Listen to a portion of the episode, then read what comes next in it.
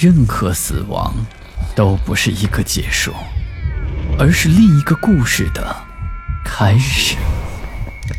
操纵这一切的是飘在背后的幽灵，还是隐藏在人心的恶鬼？欢迎来到霸天鬼话。半夜乘坐电梯，这是无奈之举。谁叫加班得这么晚呢？而半夜的时候走楼梯间，那是更加的恐怖。昏暗的灯光，四周安静至极，只有自己的脚步声回荡在楼道里。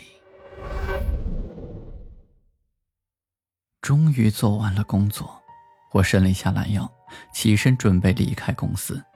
现在。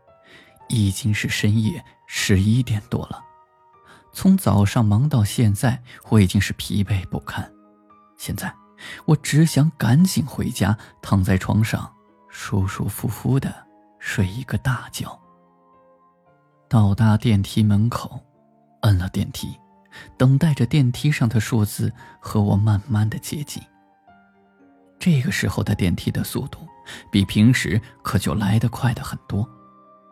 这要是在上班的高峰期，可能就要等好几班电梯了。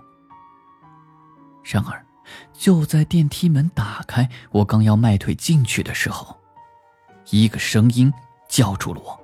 我不禁回头，原来是这栋楼的保安，六十多岁，他姓李。由于年龄是所有保安中最大的一位，大家都叫他一声李博。怎么了，李博？我狐疑的看着他，不知道有什么事儿。你想乘着电梯下去啊？对啊，我刚忙完工作，准备回家呢。啊，你呀，最好先别乘坐电梯，最起码今晚别坐。此时，李博的表情有些凝重。这个电梯怎么了？我十分疑惑的。看着李博，啊，没有为什么，反正是最好别乘坐电梯。这里可是十六楼，不坐电梯做什么呢？我十分不悦。李博这不是没事找事逗我玩吗？我累了一天，他说不坐就不坐了吗？我心里想着，就重新按了电梯键，准备去坐电梯。你要是想死。哼，就进去吧。李博冷不丁的突然说了这么一句话，我一听就毛了，转身就说：“您这是怎么说的？我进个电梯怎么就死了？您这不是咒我吗？”哎，李博叹了口气，这才悠悠的说道：“本来啊，我不想让你知道的，谁曾想碰到你这么个愣头青。算了。”还是跟你说说吧。我一听，这是要讲故事，顿时来了兴致。虽然现在我很想回家钻被窝，但我这个人平生最大的爱好就是听故事。据李博说，二十年前因为自己身上的一些原因，他干不动重活，于是后来就到了这栋大厦里干起了保安。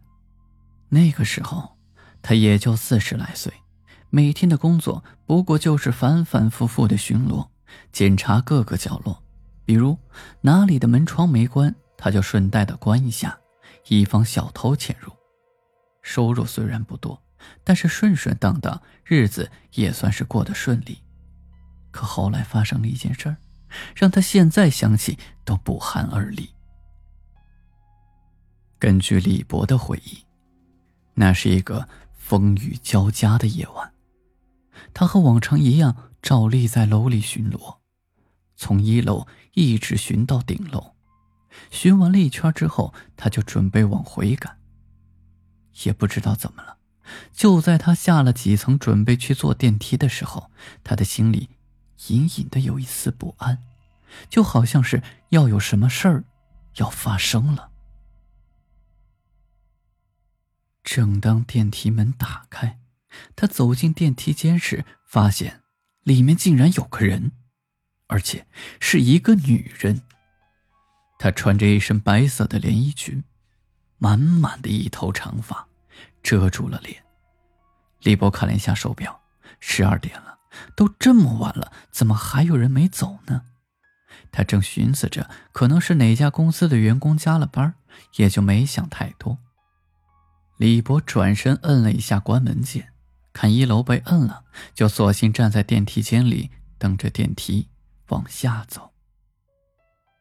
据李博说，当他走进电梯间的时候，就忽然觉得身子发冷。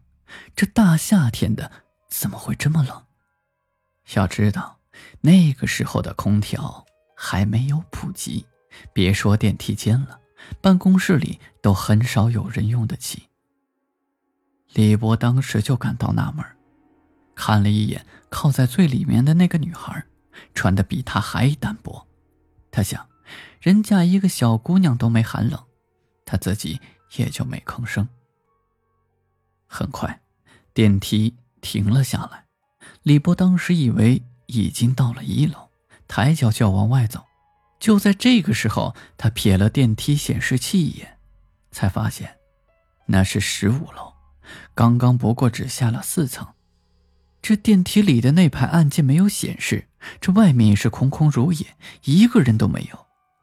可这电梯为什么在十五楼停下，打开了呢？李博正觉得有些纳闷儿这电梯门就很快自行关上。继续下行。当行驶到十四层的时候，电梯又停了下来，然后又再度合上。李波当时第一反应就是，这电梯该检修了。在这之前，李波曾经干过几年的弱电工作，虽然修不了电梯这样复杂的产品，但多少还是懂一些的。就这样。电梯走走停停，一直到了第十层，李波不耐烦了。这样往下走，还不如去走电梯呢。关键每一层都停的时候，他总觉得有什么东西进来了，因为他觉得四周越来越拥挤，心里越来越憋闷，而且周围越发阴冷。于是他就赶紧准备走出去。可就在他刚迈出步子的时候，就觉得有人拽住了他的衣服。他回头一看，是那个穿着白色连衣裙的女孩，拉住了他。李博感到纳闷，就问他什么事而女孩呢，就是一声不吭。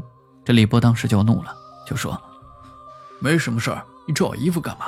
你撒手，我要出去了。”说着，这李博就要把女孩的手拿开。可当他搭上那女孩的手时，却发现女孩的手异常的冰冷，而且力气出奇的大，一下都没挣脱开。就在李波加大力气想继续挣脱的时候，就看见那个女孩抬起了头颅，遮挡的脸部分的头发自动分开，露出了一张千疮百孔的脸，红色的血肉裸露在外。两颗眼球也跟着掉落在了地上。可最阴森恐怖的是，电梯里一下子多了几个人，每个人都露出了血淋淋的面孔。李波当时脑子就嗡的一下，浑身的汗毛都竖了起来。怪不得刚才那么挤呢，原来进来了一群鬼。不过，毕竟李波曾经当过兵，很快他就镇静了下来。李波说：“别看那些鬼长得恐怖，这种鬼都是用来吓唬人的。真正厉害的鬼，你根本看不到他长什么样子，你就已经死了。”俗话说：“人怕鬼三分，鬼怕人七分。只要人不怕鬼了，这阳火就旺盛。这个时候，这鬼反倒就会害怕你了。”当时李博就是这么想。他不止不怕鬼了，还指着鬼的鼻子骂了起来，把那些鬼骂得一愣一愣的，都缩在了电梯的墙角，不敢动了。刚好在这个时候，电梯又开了，李波就趁着这个空档跑了出去。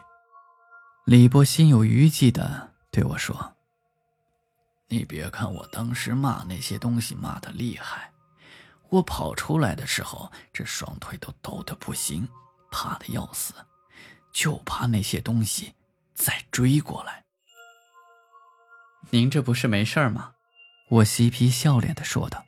我还是不太相信他的话，以为这是他编的故事，而李博却板着脸说：“我那次是没事儿。”可后来有个年轻的小伙子，就没有我这么幸运了。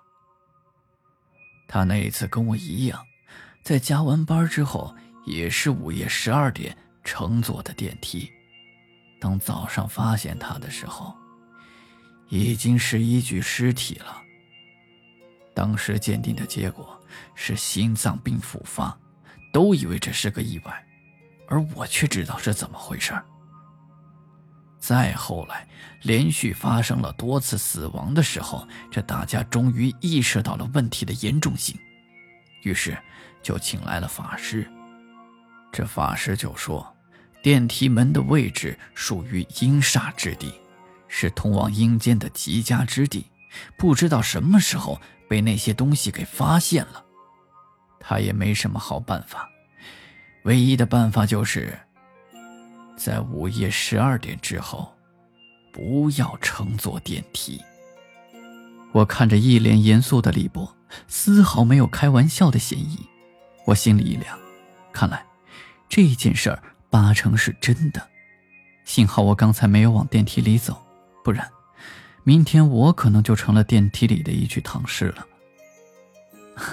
真是谢谢您啊，李博。